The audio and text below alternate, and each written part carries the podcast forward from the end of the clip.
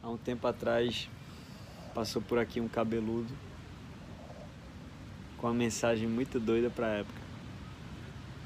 Uma época de barbárie, uma época de idolatria exacerbada, de religiosidade vazia, de raiva, de medo, de espiritualidade materialista. E o cara veio falar de amor. Veio falar de paz e amor. Muita gente deve ter visto ele como um hippie, descalço, cabeludo.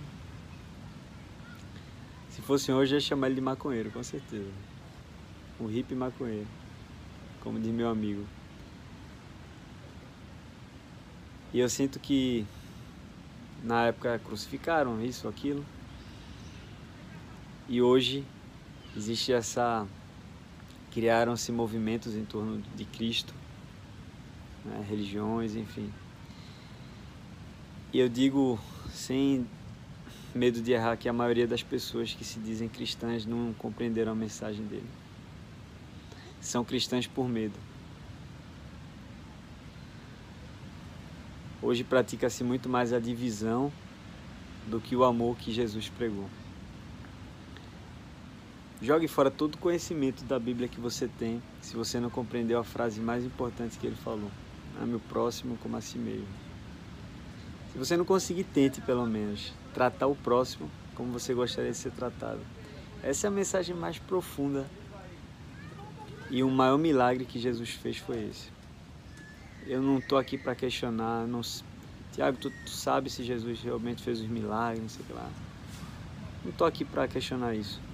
Para mim não, não importa muito se ele abriu o mar, se ele transformou água em vinho, se ele de fato nasceu dia 25 de dezembro. O que importa é que ele falou assim: ame o próximo como a si mesmo. No momento de desunião, ele trouxe a união, uma mensagem de união. Não importa se Maria concebeu ele virgem ou não, para mim não interessa isso. O que interessa é a mensagem. Para mim não interessa se ele casou com Maria Madalena ou não, se ele bebia vinho ou comia carne, para mim não interessa isso. O que interessa é a essência do Cristo.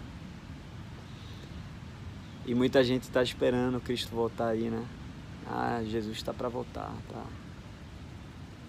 Mas sabe qual Cristo que precisa voltar? É o Cristo dentro de cada um de nós. Esse é o Cristo que tem que voltar. Quando a gente ressuscitar dentro da gente o amor. Essa é a mensagem de Jesus. Quem não compreendeu isso, eu não quero ter verdades absolutas aqui, mas. Né, filho?